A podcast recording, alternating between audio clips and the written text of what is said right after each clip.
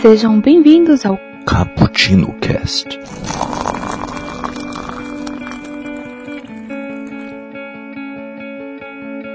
Once upon a time, I was of the mind. Yo, galera que adora uma cafeína, hoje o papo vai ser sobre quadrinhos, sim. Tava na hora desse expresso do dia voltar com os quadrinhos, uh, né? Tanta literatura clássica aí, né? Mas fique de olho que tem mais coisa clássica chegando aí. Mas, antes vamos falar de X-Force mais uma vez, mas agora vamos pegar este arco que aconteceu em 2010, com roteiros de Rick Remender e desenho de Jeremy Opena, sobre um arco em específico. Vamos ir, vamos recortar isso aqui, né? Vamos por arcos. E o primeiro será a solução Apocalipse.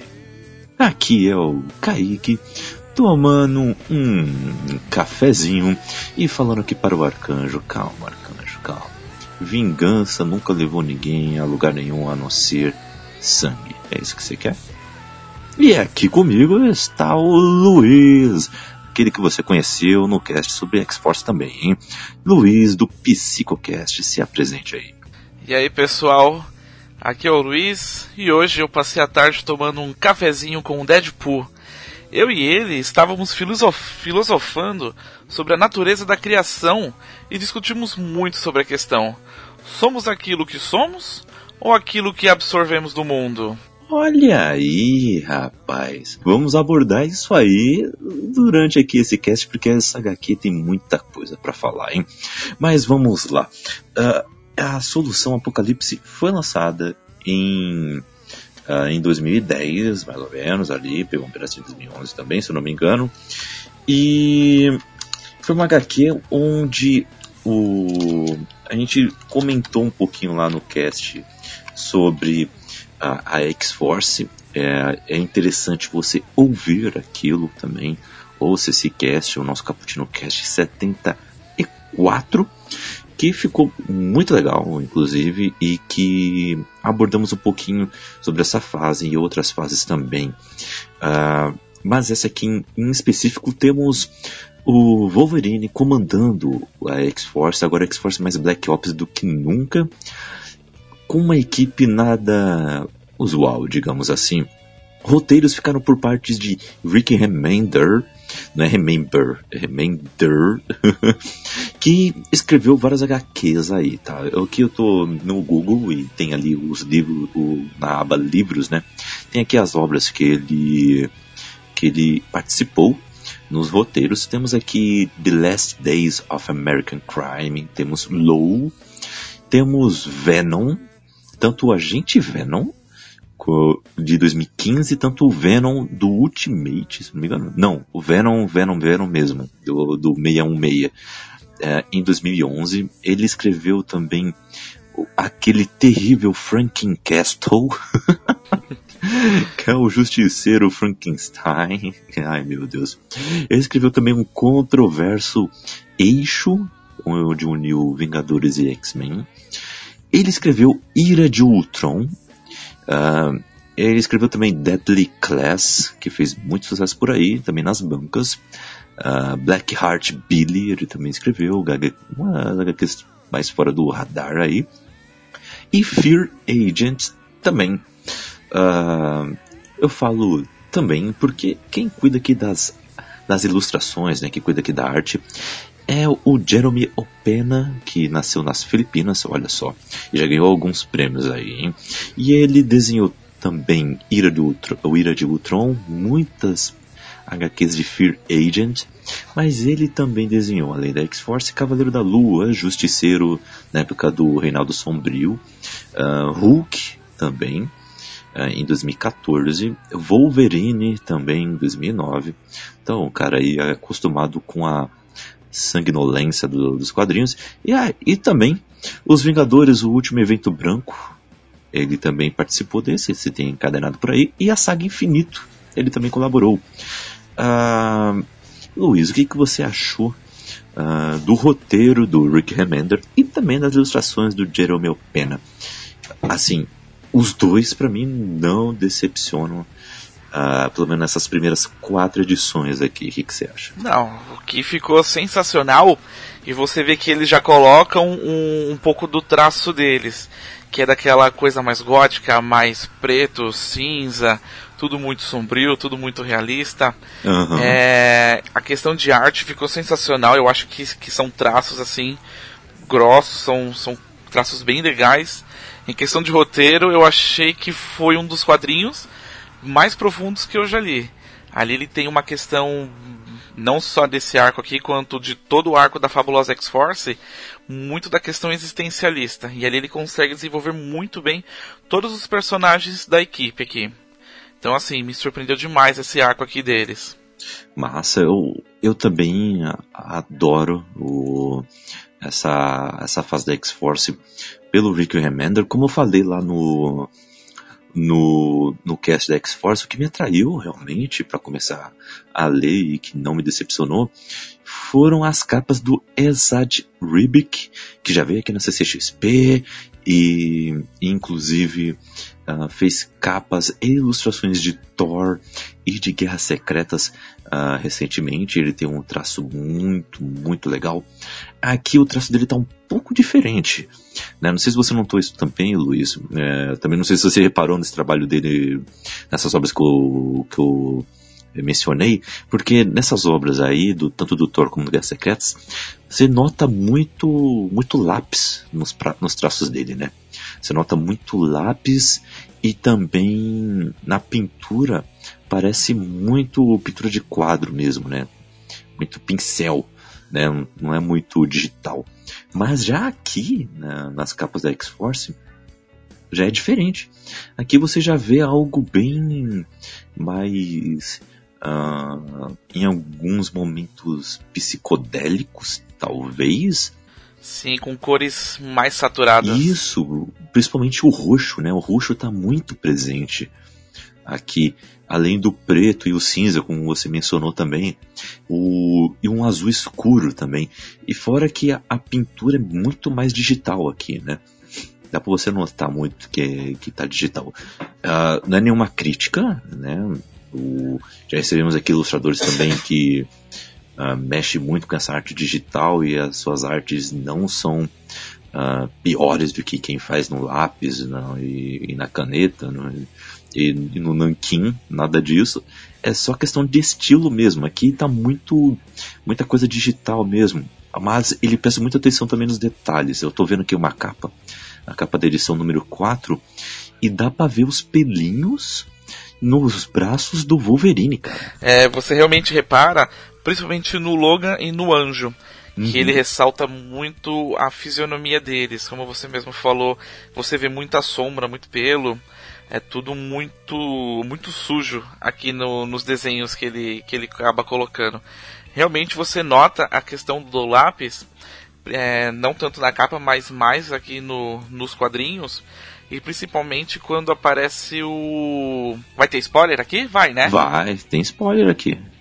Ah, Eu, assim, não, não aqueles cruciais de final de obra, mas o que tiver no durante, dá pra falar numa boa. Não, fechou. Então, nas primeiras páginas você já vai ver o apocalipse uhum. e você vê como que é praticamente desenhado com grafite mesmo. Então são cores bem cinzas que ele acabou utilizando aqui.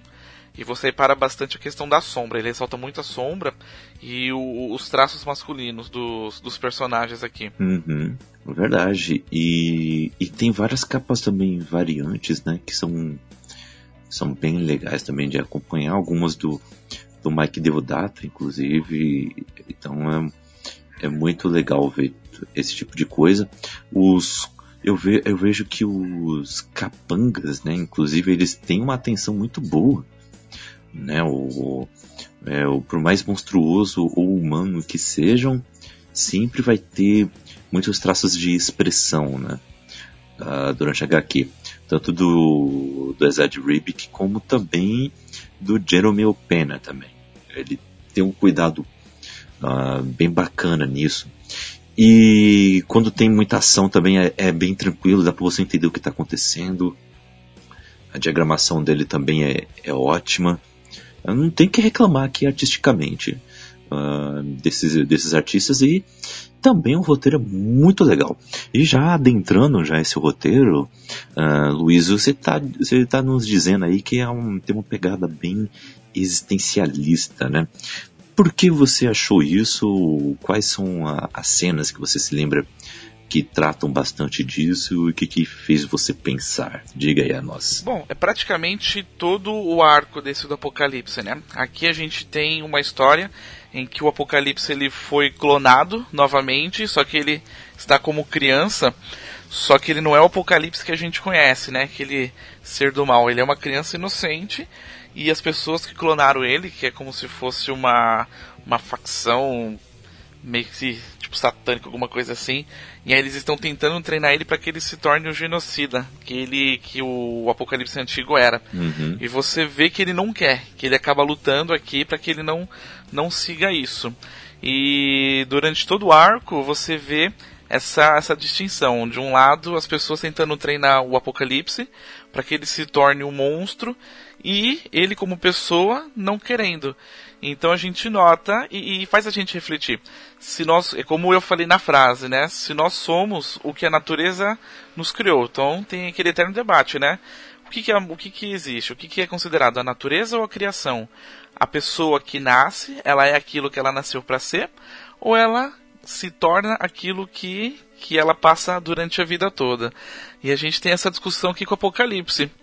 Principalmente porque você vê nos diálogos ele relutando em se tornar um monstro. Em vários momentos ele fala que ele não quer matar ninguém, que na verdade ele não gosta de violência. Então a gente tem esse conflito de existencialista. Uhum. Bem interessante, bem interessante isso. É aquela linha moral, né? No que a gente estava discutindo no outro cast, né? Uh, eles têm que o tempo todo estar lidando com isso, né? É, é muito interessante.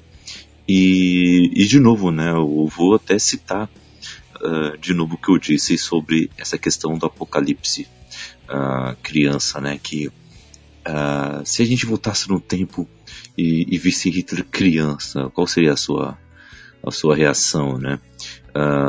se você visse, sei lá, Mussolini, esses caras, né? Ou até mesmo se você pudesse ter o poder de evitar mais guerras ainda, sei lá, guerra do Vietnã, as guerras civis que acontecem na África, você faria alguma coisa ali ou você deixaria rolar, sabe? É, é o tipo de coisa que brinca muito com a nossa imaginação e aqui é, tem muito disso também, né?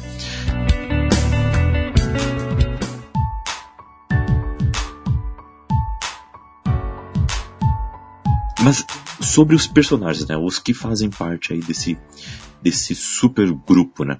Temos aí o Wolverine, temos o Arcanjo, uh, temos a Psylocke, o Phantomex e também o Deadpool.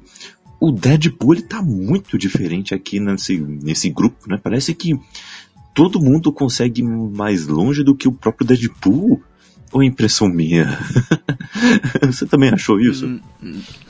Olha, na minha opinião, o Deadpool, ele foi um dos personagens mais desenvolvidos, na verdade, no arco.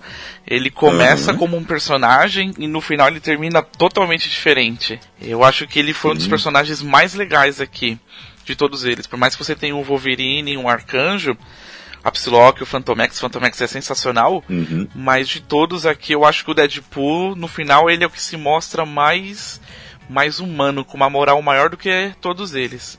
E ele prova isso no final, que realmente ele não é somente esse mercenário tagarela, zoeiro que ele é. Ele tem a parte zoeiro, mas ele tem uma parte muito muito nobre dele aqui também. Uhum. É, é, é verdade, ele tá muito tá muito diferente daquele que você acha que ah, vai sair matando a torta direito, tá nem aí e tudo mais.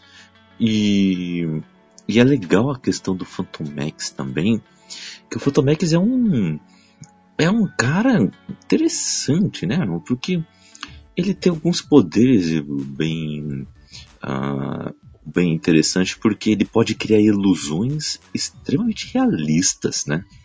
Que ele chama de desorientação. E, e, também ele tem um sistema nervoso externo, que é o EVA. Uh, e EVA também ajuda muito o grupo, porque também é uma nave, né?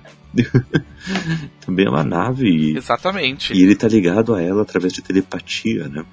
E até uhum. essa essa Eva, ela é desenvolvida durante todo o arco da X-Force, agora falando dele todo, né? Nas 35, nas 35 edições, né? Mas Sim. É, é muito interessante esse tipo de poder e o jeito que ele lida com isso, né? E, e é um cara que também ele recebe um, um bom desenvolvimento, né? Apesar de ser, eu acho que o maior desenvolvimento dele é depois desse arco, quando tem as consequências, né? Mas, primeiramente, o que falar do astro desse, desse grupo, né? Do Wolverine. Que você achou da participação dele aí? Não, o Wolverine é sensacional, né? Ele é uma força da natureza. E você vê que em alguns momentos dos quadrinhos, quando eu, alguém chama ele para uma reunião, ele vem falando, pô, por que, que você me tirou de uma missão dos Vingadores? Ou eu estava resolvendo alguma coisa dos X-Men. Então você vê que ele não está inserido somente aqui no grupo, né? Uhum. Ele, a história é baseada na X-Force, mas você vê que em vários momentos ele está fazendo outras, outra coisa com outras missões com outros grupos. E é bacana porque você vê a relação que ele tem com o Deadpool, que é muito engraçado, né? uhum. né? Que o Deadpool, ele é, ele é fascinado pelo Wolverine, né? E por mais que o Deadpool seja chato, o Wolverine, ele, ele, ele não despreza, ele não maltrata o Deadpool. Ele tem aquele jeito bruto dele, assim. Mas é, é, é interessante você ver a relação dos dois assim. Eu acho que em questão de relação, o Wolverine desenvolve muito com o Deadpool. Em alguns momentos com a Psylocke também. E você vê que ele é muito, ele é muito assim receoso com relação a alguns companheiros dele, né? Por exemplo, o Arcanjo. No comecinho da história, você vê eles treinando numa sala do perigo que eles criaram. Uhum. E todos eles ali tentando matar o, o arcanjo dentro da sala do perigo. E eles treinando sem o arcanjo saber. E aí o arcanjo fala: É, você está treinando as pessoas escondidas de mim? Ele é só por questão de proteção. De repente você surta aí e a gente precisa conter você. Lembrando que o, o arcanjo, ele é a versão overpower do anjo, né? Que quando ele, quando ele entrou para os quatro cavaleiros do Apocalipse, o Apocalipse liberou esse poder. E na verdade o arcanjo, ele é como se fosse uma entidade. E a entidade ele luta muito contra, o arcanjo ele luta muito contra o anjo, né? E uhum. aí eles têm medo de que, qualquer, que a qualquer momento o arcanjo possa vir e dominar ele. É como se fosse a Kyubi do Naruto né? As pessoas ficam, uhum. ficam receosas, de repente a QB sai do controle e domina ele. E o Arcanjo tá muito overpower aqui nesse, nesse quadrinho também. Cara, eu tenho uma ilustração dele que é da própria X-Force, em que é o Arcanjo agachado com as suas asas abertas, uh, com uma expressão de ódio. E nos braços deles está uh, o, assim sendo segurado pela uh, pela pela gola, né, do do, hum. do, seu do seu uniforme, né? É, pelo como se fosse a gola, assim. E é o anjo que ele tá segurando, assim, como se ele tivesse acabado de matar o anjo. É uma ilustração poderosíssima, cara. Que que é como se fosse tipo, toda hora você acha que ah, não, relaxa, o o bem vai vencer o mal, tudo mais, mas nem sempre, tem vezes aí que o mal prevalece, irmão. E, e, Não, cara. Então é, é sensacional isso, meu, o jeito que eles tratam. E, e, e os poderes dele, quais são, né, como arcanjo? Ele, pelo que eu, se eu não me engano, ele, além do voo, né, e da velocidade que ele tem, ele também solta também alguns projéteis, né, com as suas, com, com as suas asas, não é? Ele faz isso também. Isso, é praticamente as, é as penas, ele solta as penas que elas são de, de um metal, né? uhum. né? Não é mais as penas de, da asa de anjo. Ele, na verdade, ele tá todo metalizado agora. É. E, e, tem toxinas nessa, nas penas dele, que paralisa os inimigos. Então, além de ferir, ele também causa paralisação. Tanto que o Wolverine acaba utilizando um Deadpool, pro Deadpool parar de falar em um, em um momento aqui do quadrinho. Ai, ai. E o que você falou da, e o que você falou da ilustração dele pegando o, o arcanjo pegando o anjo pela gola, um sinal de, de fúria. Em vários momentos você vê esse conflito interno entre os dois, assim. Não só aqui da época do Apocalipse, mas em todo o, o arco aqui do, dos fabulosos. Da, da fabulosa X-Force. E é muito pesado, cara. Você vê a fúria dele. Ele, na verdade, ele é um, é um monstro mesmo, né? E apesar deles aqui estar tá lutando para tentar pegar o Apocalipse, mas a todo momento ele tá tentando levar o anjo para matar os amigos dele. Então, ainda tem esse, esse fato também. O perigo do inimigo e o perigo do seu próprio amigo virar contra você. Uhum. É, é bem parecido também com, com o Venom também, né? O, o Venom também, ele, principalmente no Agente Venom, isso é muito mais presente, né? O Agente Venom, para quem não lembra, é o Flash Thompson. Uh, ele está uh, utilizando a simbiose para poder fazer missões para o governo. Depois até uh, começa a ficar mais próximo dos Vingadores, até do Guardiões da Galáxia. Aí é uma viagem, né? Mas ele briga o tempo todo com a sua simbiose, né? Com a natureza da simbiose, que é, é realmente violenta e sedenta por sangue. E quer fazer essas, esses assassinatos o tempo todo. E ao, o Venom mais assustador que eu lembro, para mim, né, é um cara que cruza os limites, né, não é o que eu mais gosto, mas é o que foi mais assustador foi quando o escorpião o dominou no, no Reinado Sombrio, que ele comia pessoas, cara. Ele comia pessoas. Era um negócio bem doido, meu. Então, imagine só o, o arcanjo descontrolado, né? Não estou falando que vai comer pessoas também, mas que irá fazer coisas tão degradantes quanto, né? E, e, o, e o anjo está o tempo todo brigando com essa contraparte dele, né? E quem o ajuda bastante é a Psylocke, né? E o que, que você achou também da Psylocke? A Psylocke aqui, ela está muito bem desenvolvida, uma é, é a única personagem feminina do grupo, mas em comparação com os outros, talvez se equipare com Deadpool em nível de desenvolvimento de personagem também, né? Ou estou exagerando? O que, que você acha?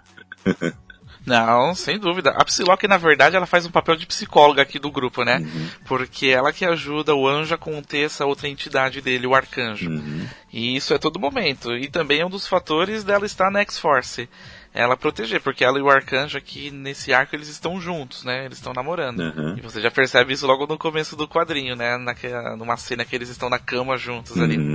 E ela começa a ficar preocupada com ele por conta do arcanjo. E ela sente isso. Mas em questão de poder, assim, a Psylocke tá super overpower. Ela tem um poder psíquico, assim, muito forte. Assim como o Phantom X, uhum. ela também consegue invadir a mente dos inimigos e também confundir. Só que ela é muito mais agressiva do que ele, né? Em vários momentos ela mostra um, uma sede de, de, de, sangue, assim. Ela acaba lembrando um pouco a Electra nesse, uhum. nesse modo dela de lutar, porque ela também usa a espada. Sim. E, nossa, a Psylocke é sensacional. A Psylocke tá muito legal aqui. Uhum, tá muito, muito mesmo. Eu realmente eu tenho alguns, apesar de, de ter uma galera que uh, adora, né? Eu não vou aqui uh, recriminá-los, porque eu consigo entender muito bem o porquê, mas o uniforme da, da Psylocke é muito sexualizado, né, meu? E não muda, né? e não muda com o tempo. Continua é muito, aquela muito coisa. Muito sexualizado é pouco. é, meu. Continua. Não, cara, é, é uniforme. É o uniforme clássico dela. É, é muito. É, sei lá, cara, eu, eu, fico meio assim quando as pessoas começam a, a pegar no pé por conta do uniforme, porque é, esse o uniforme dela, sempre foi. E tem um momento no quadrinho, bem mais pra frente, em que ela se transforma numa entidade e fica muito mais sexualizado, cara. Fica, fica muito menor. Ela lembra o uniforme da Vampirella. Não sei se você uhum. conhece a Vampirella, mas ela chega a ficar gigante com o uniforme igualzinho da Vampirella. Muito mais sexualizado. mas o, o, o quadrinista, ele, ele acaba. Ele não ressalta tanto essa questão da sexualidade dela porque são poucos os momentos que você vê ela numa posição que seja um pouco mais provocante. Geralmente ele coloca ela numa posição de força mesmo, de, de intimidação do, do adversário. Então, por mais que tenha essa questão do uniforme, mas ele sempre coloca ela como uma força mesmo. Uhum. Não como se fosse um, um, personagem sexualizado. É, não, não acontece que nem nos anos 90, a voadora de pernas abertas, né? Uh, clássica já nos quadrinhos, né?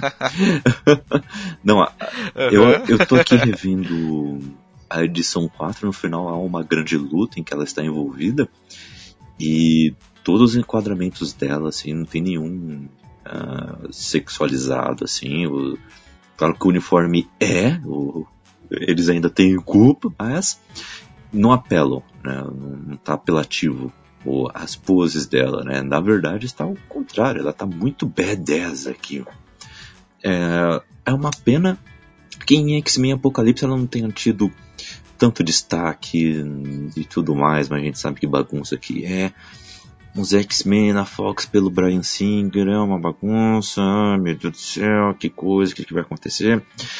Mas é uma personagem muito interessante, cara. Eu não vou mentir que em alguns arcos eu fiquei tipo, caramba, ela tá muito chata. Mas aqui no, no começo dessa fase, pelo menos as quatro primeiras edições, ela tá excelente, excelente. Uma das melhores personagens, sim, sem dúvida alguma.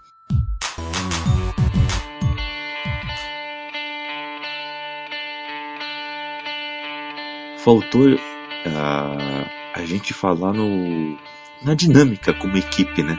Uh, de todos eles, né? Desses cinco integrantes e também da sua relação com os X-Men, né? O, o Ciclope ele tá ligado no que é essa equipe, sim, né? Ele sim. que manda. O... Então, na verdade, ele acha que tá ligado, né? Mas eles, com, eles fazem muita missão sem o Ciclope saber aqui, na verdade, né? Uhum. O, o, Wolverine ele faz questão de esconder a maior parte das missões deles do, do Ciclope.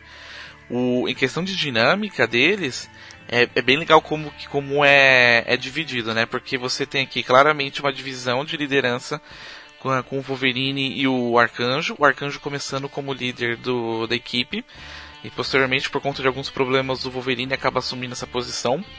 Você tem a Psylocke como se fosse o reforço deles. Como eu falei, ela trabalha bastante na questão de ajudar eles. Então ela está sempre como um reforço. É, é, é, ela como se fosse suporte. Se você fosse exemplificar como LoL, você tem aqui o, ela como suporte, o Wolverine como o tanque mesmo. E é, é, bacana o Deadpool, cara. Eu nunca imaginei que o Deadpool ele fosse querer a aprovação das pessoas. Aqui o Deadpool ele quer ser um herói. É. Isso me surpreendeu muito também. Esse é o.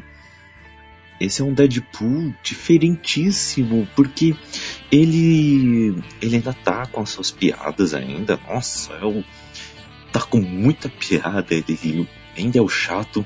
Só que ele é o único alívio cômico. A relação dele com os personagens é o único ponto de alívio cômico na HQ toda. Porque a HQ toda ela é pesadíssima, ela é pesadíssima. É que nem aquela piada de Deadpool 2, né? Você tem certeza que não é do universo DC? Tão sombrio, tão... Realista. É. não, cara, e, e, assim, apesar dele ter essa relação de, de zoeira com o Wolverine, mas ele com o Phantom Max tem uma relação como se fosse de irmão mais novo mexendo com o irmão mais velho. É. Porque o Phantom Max, a todo momento, ele fica. Ele fica falando. Ele fica desfazendo do, do Deadpool. Foi você é só um mercenário, você tá aqui por dinheiro, você não é herói. Uhum. E o Deadpool falando, não. Ele não fala explicitamente, mas ele, ele vai deixando assim, não, não sou só isso. Você que pensa. E aí tem uma hora que ele manda o Deadpool embora e o Deadpool fica responsável por salvar o pessoal no, no final de um, de um outro arco aí. Uhum. E aí é bacana como você vê essa relação deles. E o é interessante você ver o Deadpool querendo ser visto como um super-herói. É. E, a, e, e, o personagem que reconhece isso nele é o mais interessante, que eu não vou falar porque é um, um put spoiler, cara. que aí o cara só vai saber mesmo o que acontece no último quadrinho. Uhum. Olha aí, olha aí, ó. Instigando da maneira certa. É isso aí, tá certo.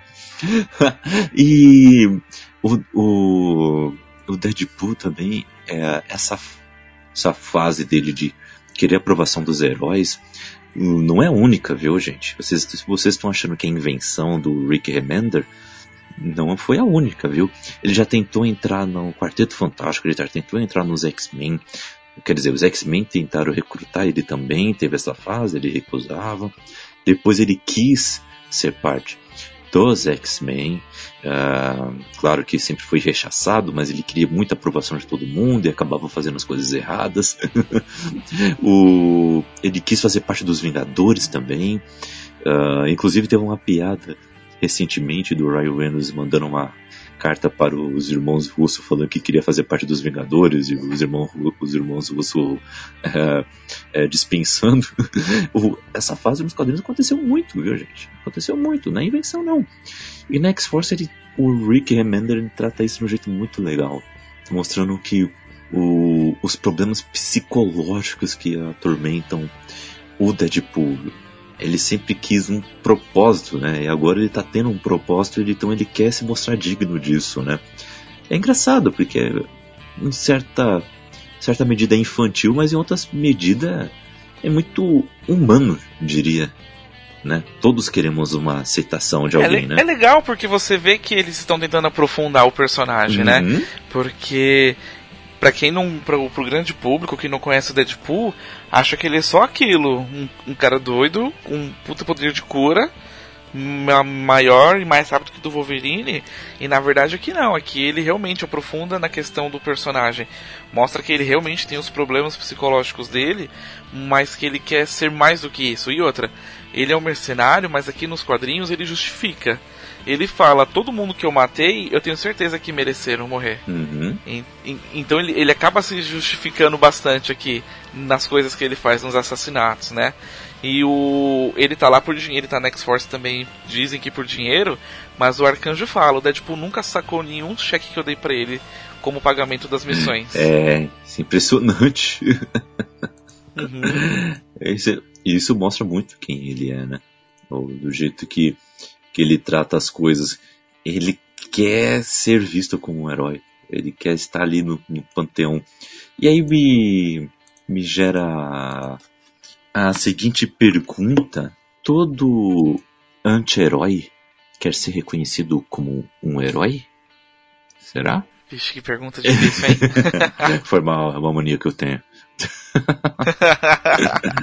eu acho que não, cara. Eu acho que não. Porque, por exemplo, você tem o Deadpool aqui, ele querendo ser visto como um super-herói. Ele quer, você vê ele querendo fazer parte do grupo, fazer parte do bando. Agora, por exemplo, se você for pegar o, o Justiceiro, em nenhum momento ele quer ser herói. Assim, depende. Tem momentos em que ele. em que quando as pessoas o questionam. Uh, Vamos, vamos citar um exemplo bem famoso. O debate dele com o Demolidor, né? Que aparece na série também, na segunda temporada do Demolidor. Ele ali, ele quer fazer as pessoas entenderem por que ele faz o que ele faz, para que as pessoas o reconheçam como um cara que está fazendo bem para elas. Entende? Talvez ele não use a palavra herói, mas ele quer ser reconhecido como um cara que faz atitudes heróicas, atitudes que só ele pode fazer para o bem-estar de toda a população. É, aquela, é, é uma coisa que está por trás daquela, uh, daquela frase uh, icônica dele, né? Uh, você bate no, nos caras e eles levantam, eu bato e eles ficam no chão para mostrar que ele é capacitado para fazer aquele bem maior, enquanto que outros não. Talvez o, o Justiceiro seja um anti-herói que quer ser reconhecido como alguém melhor que os heróis. Talvez. É, Talvez sim. O cara raiz, Mas, por né, exemplo, digamos. na série, é o herói, é o anti-herói raiz. É. o Deadpool que ele tá o anti-herói no dela. Cara, mas assim, ao mesmo tempo que o Justiceiro ele tem esse discurso dentro da série, mas em outro momento ele tá perseguindo um, um a, a, aquela loirinha lá, eu esqueci o nome dela, que ela é secretária do do Demolidor, a, e o a Fogg. Karen Page. A, a Paige, a Carrie Page. Tem um momento que ela foi pro hospital, que tem um, um bandido lá, e ela começa a tentar fugir com ele para salvar do justiceiro. E ele tá metendo bala com a 12 lá, atrás dos dois. Uhum. Tanto que ela até fala, você poderia ter me matado. Ele, eu não queria matar você, eu tava mirando no cara. Mas eu tava atirando nela. É, então, assim, então. Ele, ele, ele, eu não acho que ele queira se ver como um herói. Eu acho que ele quer mostrar que o jeito dele é melhor que um de um herói. Uhum. Mas não vejo ele tentando se provar. É diferentemente do Deadpool aqui. Uhum. Deadpool ele tenta falar. O Deadpool ele busca. Você vê isso durante todo o arco aqui que ele busca ter esse reconhecimento, que ele quer ser mais do que do que ele já fez aqui.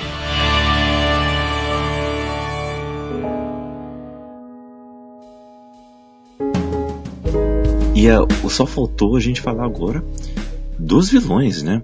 O que, que você achou aí do deste clã, né? Que é um clã que eu nunca tinha ouvido falar antes. Eu vou reconhecer aqui o clã Acaba, né? Que é quem realmente ressuscitou o Apocalipse criança e quer o doutrinar. E tem uns inimigos muito poderosos aqui. Tem uns com poderes psíquicos, outros na força, outros com uma excelente mira, outros bem manipuladores. É algo realmente uh, impressionante. É um, são vilões que realmente batem de frente com a X-Force, né? A X-Force já é muito poderosa, essa formação da X-Force é muito poderosa. Ah, o uh, que, que você achou aí da vilania aí? Foi bem desenvolvida? Foi bem legal esse embate? O que, que você achou? Se eu não me engano aqui, os vilões são chamados de os últimos cavaleiros do Apocalipse. Uhum. Ele foi recrutando eles é, através da história. Eles são fantásticos, cara. Todos eles são muito legais. E eles, eles chega um momento que eles chegam a conseguir derrotar todos os os, os personagens da X-Force. E principalmente o Wolverine. O, o, o mago ali, ele dá um couro no Wolverine, cara. Ele deixa o Wolverine no estado assim. Você fala, pô, impossível do Wolverine voltar. Mas eles são muito poderosos. E é bacana porque aqui no quadrinho ele vai mostrando. Uhum. Ah, durante a história, o Apocalipse indo lá e recrutando cada um. Tem um, um que é um soldado, que ele é, se não me engano, ele é a, a morte que ele ganhou esse, ele descobriu esse poder durante uma das guerras, não sei se foi a segunda, a primeira guerra mundial, e ele desenvolve o poder enquanto ele toca a bateria dele, né? Ele era o baterista uhum. do, do exército dele. E aí você tem o tanque, que é um minotauro gigante, que ele é da época lá, grega. Uhum. E o, todo mundo maltratava ele lá.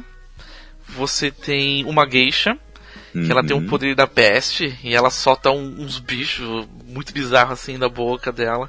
E os bichos têm o poder de comer as pessoas e tal. E aí você tem um mago que ele tem o poder de todas as doenças dentro do corpo dele. Uhum. E aí, de acordo com a força do metal que ele toca, ele passa essa doença pro inimigo. E, do, e se for um metal, quanto mais forte o metal, mais forte a doença. Tem até uma cena que é sensacional, que ele tá lutando com o Wolverine e ele deixa o Wolverine enfiar as garras na barriga dele. É. E aí ele fala, finalmente eu consegui. Aí o Wolverine, você queria que eu fizesse isso? E aí ele começa a passar um monte de doença pro Wolverine e ele fica num estado lamentável.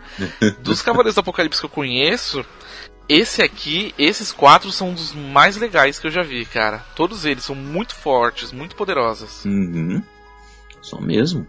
Nossa, é, é muito e, e de novo, né? A arte do Jeremy Opena, ele transforma tudo algo em algo mais visceral, né? É algo bem mais você sente no osso. É impressionante, mano, impressionante. E é outro cara também, eu esqueci de falar, eu falei sobre o Zad Ribic, ele também tem muito traço de lápis na, nas ilustrações dele, dá pra você sentir ali o lápis ali, o, a sua caneta na arte final. É muito legal isso, meu.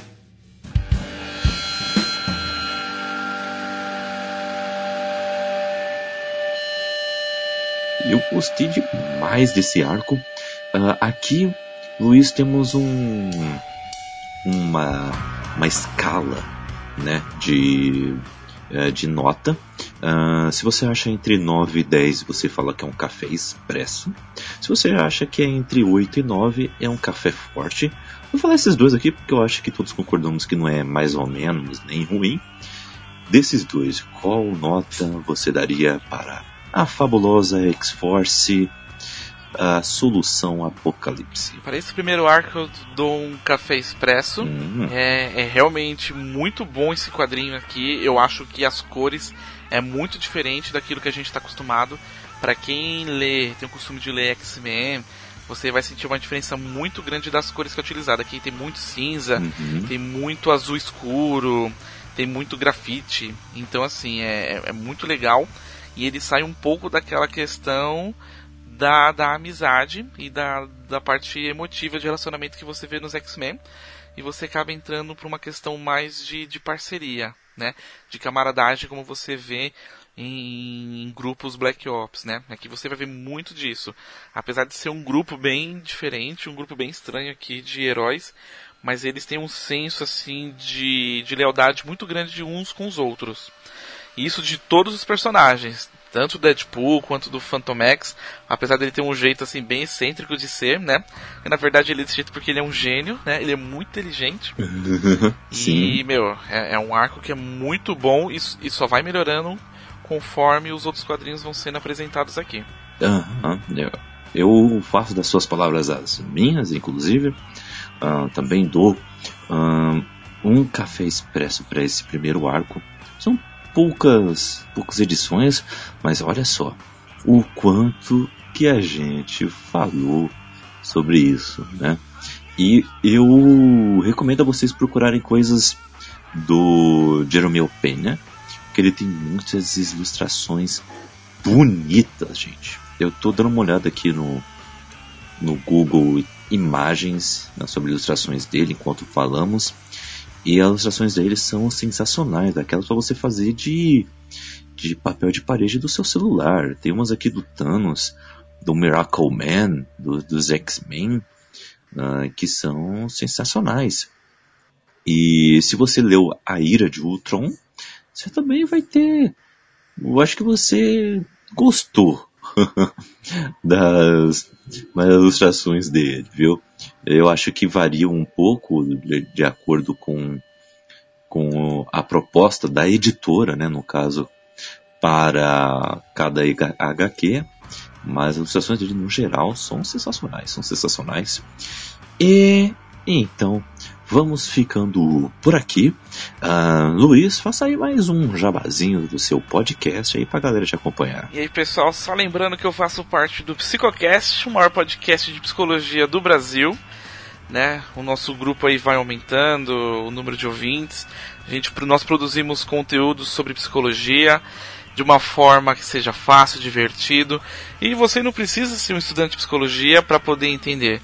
É só você ouvir ali a gente que você vê a forma que a gente fala. É muito descontraído, é muito divertido. Então acessa lá, arroba, acessa lá Psicocast. Também nós estamos no Facebook, Psicocast, no Twitter e no Instagram. Acompanhe a gente que nós lançamos episódios novos toda sexta-feira. É sensacional, cara. E a gente tem um quadro novo lá, que é um quadro de minha autoria, que é o Psicopop, onde a gente faz análises é, de questões psicológicas de coisas da cultura pop. Então, desde filmes, séries, quadrinhos, jogos de videogame. É realmente sensacional. Acompanha lá, gente. Olha aí, aí sim. E olha só, fazendo um link já com o jabazinho do Cappuccino Cast. O Luiz está no nosso grupo do WhatsApp aí do Caputino Lovers, então você pode interagir lá com ele também. E para entrar no nosso grupo do Caputino Lovers é só clicar aí no link que está na descrição, hein? E nossos episódios do Caputino Cast são, eh, são lançados em toda quinta-feira, entendeu? Então você ouve na quinta o Caputino, na sexta você ouve o Psicocast e assim você vai indo, hein? Deixa o Nerdcast por último, tá? e uh, estamos aí também forte nas redes sociais, tá? Facebook, Instagram e Twitter, Bookstime Brasil, tudo junto, ok? E uh, também você pode mandar e-mails para nós, caputino com dois p's e dois c's ponto bt p@gmail.com. Envie sua, seu e-mail, sua mensagem, os responderemos, as responderemos no tempo mais breve possível. Entre no nosso site booksambrasil.com.br para ter acesso a mais resenhas, uh, a mais casts. Uh, você já ouviu na última semana aí o nosso queridíssimo 24 Frames voltando.